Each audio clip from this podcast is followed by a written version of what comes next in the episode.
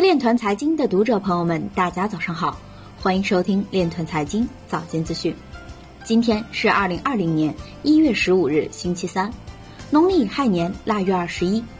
首先，让我们聚焦今日财经，有关欧洲央行战略评估内容观点激增，主题包括数字货币。纽约法院下令 Telegram 于二月二十六日前公开其 ICO 银行记录。河南省区块链研究和应用尚处于初级阶段。湖南省发力制造强省，将力争在区块链等领域培育形成一批新的增长点。芝商所比特币期权现已开放交易，历史数据表明市场对比特币衍生品反应不一。迪信通收购区块链初创公司，有报告显示。整整一年，有超过一千万枚 BTC 处于休眠状态。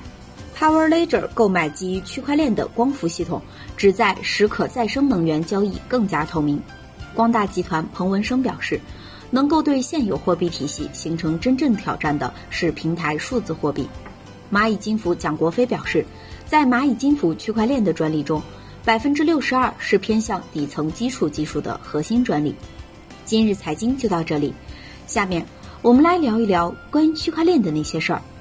腾讯网昨日发文：二零二零智慧牧场未来五大发展趋势。文章指出，区块链续产品溯源是未来趋势之一。区块链与智慧牧场结合，会将食品安全溯源提升到新的阶段。区块链的去中心化、非对称加密算法、数据不可篡改等特性，将更好地实现食品源头级溯源。保障畜牧业产业链从牧场到餐桌每个环节的溯源，给消费者提高更好的服务和体验。